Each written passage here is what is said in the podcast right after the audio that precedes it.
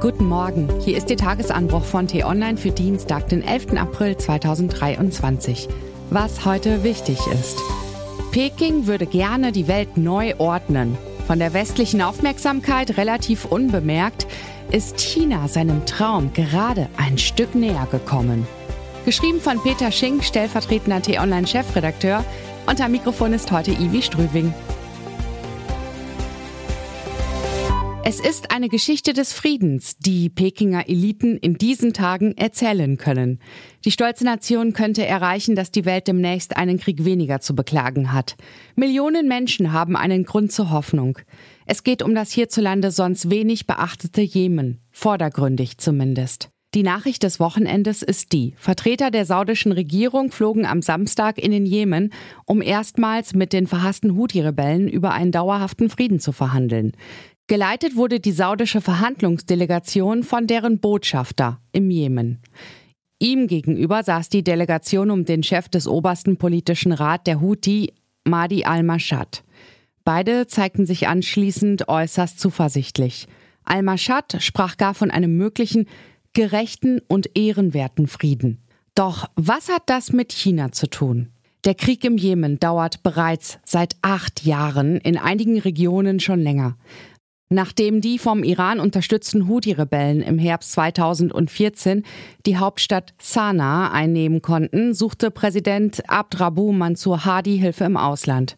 Saudi-Arabien und andere sunnitische Staaten intervenierten militärisch, um Hadi wieder an die Macht zu bringen. Die Saudis wollten verhindern, dass ein weiteres Land an ihrer Südflanke unter iranischen Einfluss gerät. Es kommt zum Stellvertreterkrieg. Die sunnitischen Alliierten auf der einen Seite, der schiitische Iran auf der anderen Seite. Die Vereinten Nationen sprechen von knapp einer halben Million Toten und 4,5 Millionen Binnenflüchtlingen. Der Jemen ist das Armenhaus der arabischen Welt. Friedensbemühungen gab es in den vergangenen Jahren viele, mit wechselndem Erfolg. Im Jahr 2018 erreichte Schweden, dass über den Hafen Al-Hudaida wieder humanitäre Güter ins Land kommen können. In Bagdad gab es unter Vermittlung des Oman mehrere Verhandlungsrunden. Im Jahr 2022 einigten sich beide Seiten schließlich mithilfe der Vereinten Nationen auf einen Waffenstillstand, der allerdings im Oktober auslief. Und dann erscheint China auf der diplomatischen Bühne und plötzlich scheint ein Frieden im Jemen in greifbarer Nähe. Das Vorspiel. Erst Mitte März haben sich Iran und Saudi-Arabien in Peking auf die Wiederaufnahme ihrer diplomatischen Beziehungen geeinigt. Anfang April reichten sich daraufhin der saudische und iranische Außenminister in Peking formell die Hand.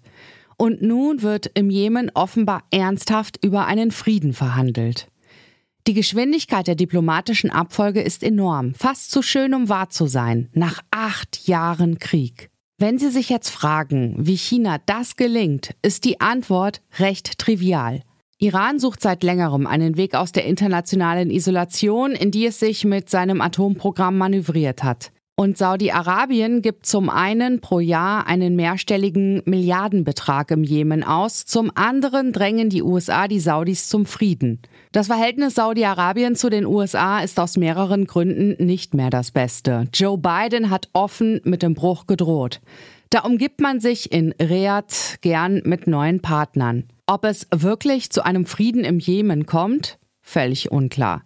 Die Lage im Land ist komplex. Viel hängt nun davon ab, wie viel Einfluss China wirklich nehmen kann und will. Eine absurde Situation. China bekommt Einfluss auf zwei Staaten, in denen Menschenrechte und Rechtsstaatlichkeit bekanntermaßen keine Rolle spielen. Da sitzen drei autokratische Regime an einem Tisch. Und für die Menschen im Jemen wird das zur Chance. China kann jubeln vergrößert seinen Einfluss in der Welt, sichert sich Zugang zu Rohstoffen und Märkten am Golf. Randnotiz.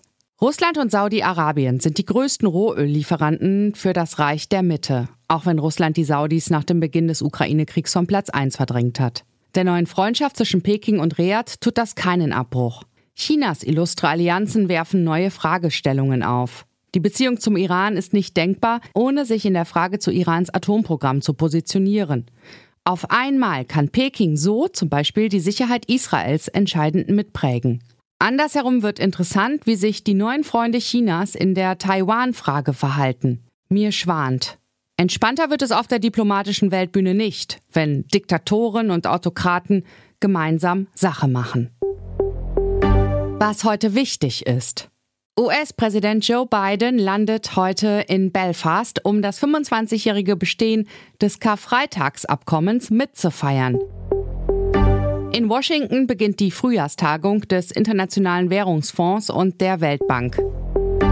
Und nochmal China. Brasiliens Präsident Lula da Silva beginnt einen fünftägigen Staatsbesuch in China. Er trifft auch Staats- und Parteichef Xi Jinping.